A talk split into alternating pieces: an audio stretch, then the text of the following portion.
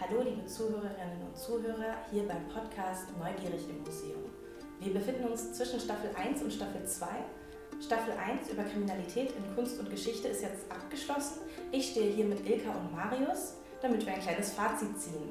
Genau, die erste Staffel mit acht Folgen hat uns wahnsinnig viel Spaß gemacht. Wir haben ganz verschiedene Museen besucht. Du, Marlene, hast sie eigentlich besucht.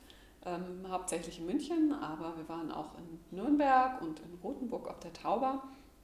Es ging um Strafverfolgung und Bestrafung, um Fälschung, es ging um Vandalismus gegen Kunstwerke, ähm, um Raubkunst in der Nazizeit und einiges mehr.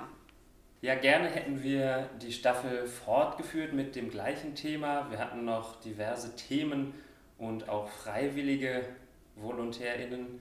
Zum Beispiel, wie erfolgt die Diebstahlsicherung in einem Museum oder wie verfährt man mit Attentaten auf Kunstwerke oder wie erkennen wir Fälschungen und gehen mit Fälschungen im Museum um. Aus nachvollziehbaren Gründen können wir solche Themen nicht äh, uneingeschränkt für die Öffentlichkeit referieren, damit nicht jemand auf die Idee kommt, selbst den Diebstahl zu tätigen, ein Attentat auf Gemälde vorzunehmen oder eine Fälschung uns unterzujubeln.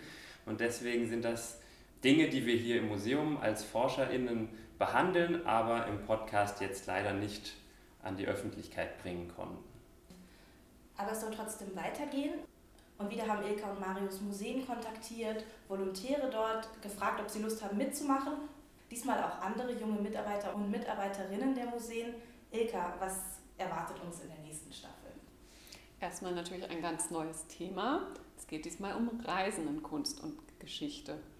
Wir haben dazu eine kleine Umfrage gemacht, weil es natürlich ganz viele mögliche und spannende Themen gab oder gibt.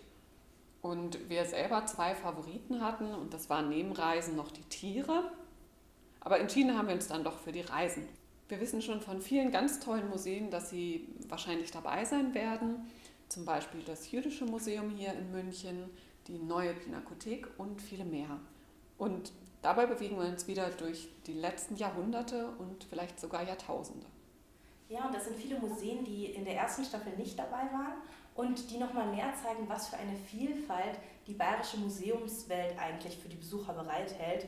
Also ich glaube, egal für welches Thema man sich interessiert, man kann sich definitiv für einige der Museen begeistern.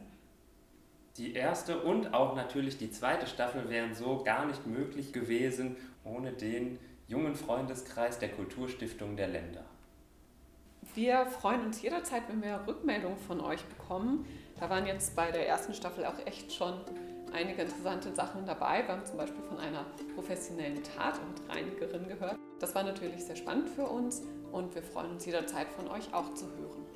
Ja, in diesem Sinne hoffe ich, dass ihr wieder einschaltet und bis dahin bleibt neugierig.